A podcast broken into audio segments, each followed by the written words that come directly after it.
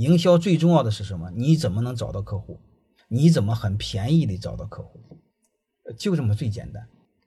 你比如那个拼多多，拼多多用拼团的游戏，它是用那个游戏的模式，就是拼团的游戏，然后他让客户裂变客户，因为像拼团的这客户帮你找客户嘛，他用这种模式找客户，据说他有一个他一个字是七八块钱，你像淘宝、京东找一个新客户是三百块钱，这就是拼多多三五年时间，它线上的流量做到几个亿呢？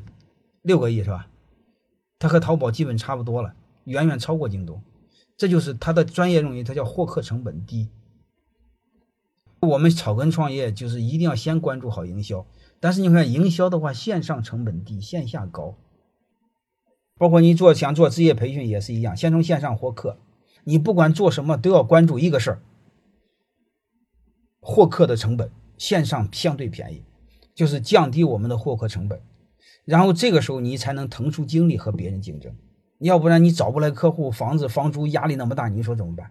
包括你开饭店，开饭店我更建议你们线上。我们都要知道这个事儿。